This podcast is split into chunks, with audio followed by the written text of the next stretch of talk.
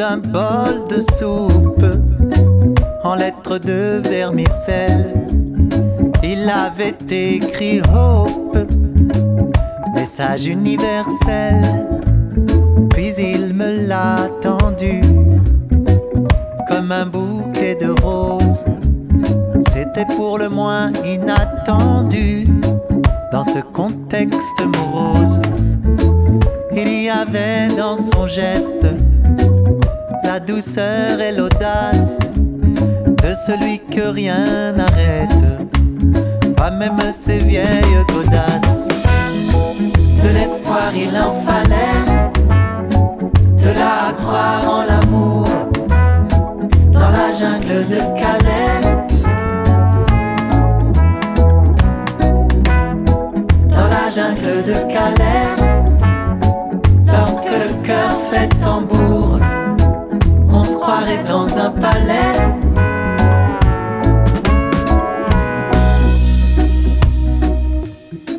Le réfugié, la bénévole, on imagine la polémique, les mensonges, les hyperboles, c'est le trépas de la poésie. Sur un mouchoir en papier, j'avais écrit courage dans son plateau replié, sans éveiller l'entourage. Je guettais du coin de l'œil, dans une attente cocasse, un garçon aux cheveux écureuils, portant de vieilles godasses. De l'espoir il en fallait, de la croire en l'amour, dans la jungle de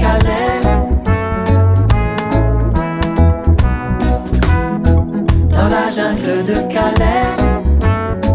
Lorsque le cœur fait tambour, on se croirait dans un palais.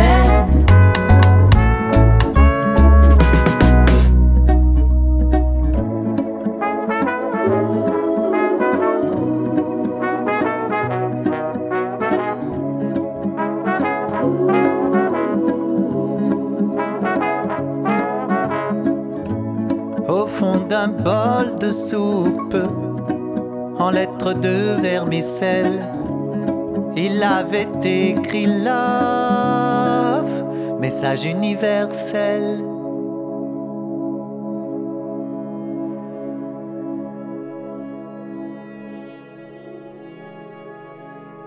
Welcome to the jungle.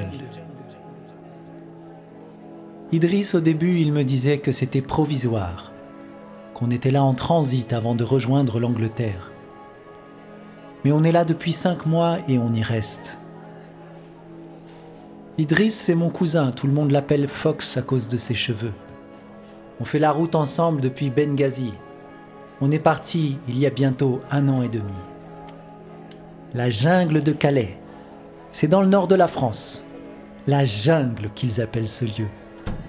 La jungle pour moi, c'est une forêt où il fait super chaud, avec des arbres gigantesques et des singes qui se balancent de liane en liane. Je n'ose pas comprendre l'image. Idriss, il pense que l'Angleterre nous accueillera, comme ils l'ont fait pour notre oncle Saïdi. Là-bas, il y a du boulot, paraît-il. Il paraît même que je pourrais reprendre mes études de droit. Il a toujours confiance en l'avenir, mon cousin. Je l'admire pour ça. Je n'y arrive pas, moi. Je n'y arrive plus, du moins. Je n'y crois plus à ces histoires. C'est sûr que Benghazi, ce n'était plus possible. Il fallait partir. Mais pour ça, je ne sais plus. On ne vit pas vraiment ici. On patiente, on s'ennuie en attendant la mort. On est dans un pays qui ne veut pas de nous, mais on nous empêche d'en partir. Va comprendre. Les gens d'ici ne sont pas très accueillants, pour la plupart du moins. On le sent à la manière dont ils nous regardent. C'est super important le regard des autres quand tu n'es pas chez toi. Idriss pense que c'est à nous de faire plus d'efforts. Il trouve qu'on ne sourit pas assez. Mais moi, ce n'est pas mon truc de sourire. Je n'y arrive pas bien. Ça ne fait pas naturel pour un sou quand je montre mes dents. Et puis ces gens, ils ne vous donnent pas trop envie de sourire. Celui qui vous crie dessus, celui qui vous condamne à l'errance et ne vous offre rien d'autre qu'une jungle pour foyer. Sans la guerre, on ne m'aurait arraché à ma ville pour rien au monde. Mais Benghazi, on ne fait que crever là-bas. Maman, elle est là-bas encore. Elle ne peut pas partir, la pauvre. Je meurs de son souvenir. Il y a quand même des gens qui nous aident dans le camp. Ceux-là, ils sont sympas. Ils nous servent des repas chauds, nous soignent, nous aident pour les démarches et puis, surtout, ils nous considèrent. C'est plus facile de leur sourire à eux.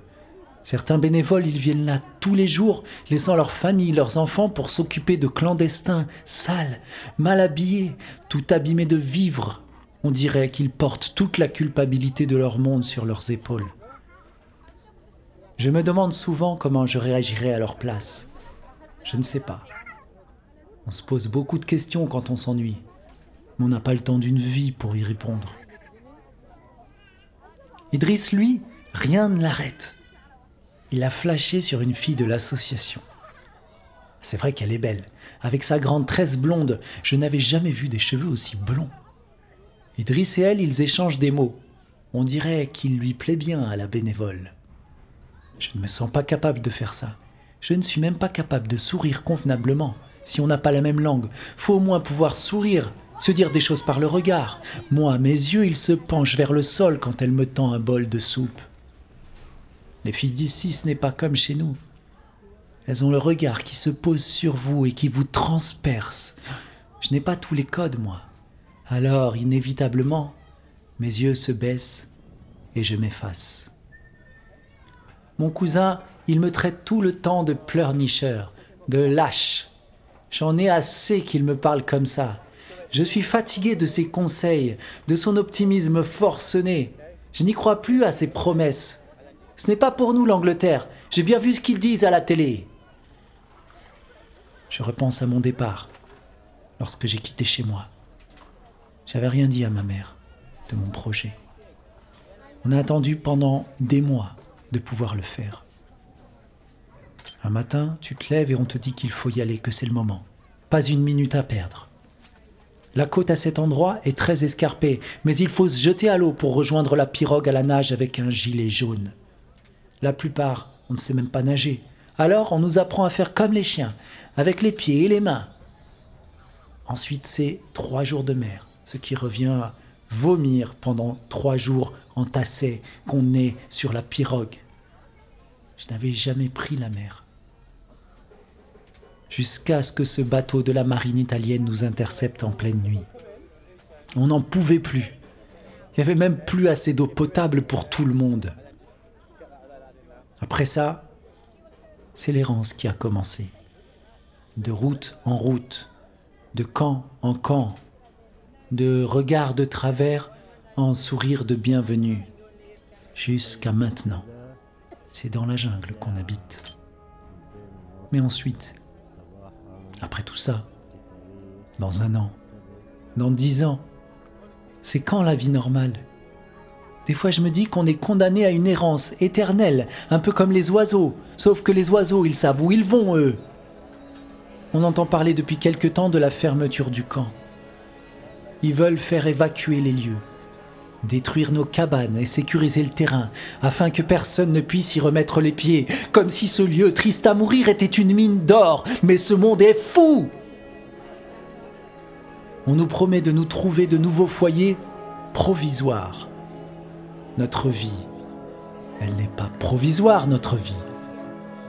Dans le camp, la plupart ont moins de 30 ans. On a encore envie de vivre quelques années si ce n'est pas trop demandé. Y a quoi de prévu dans leur plan pour nous, à part du provisoire?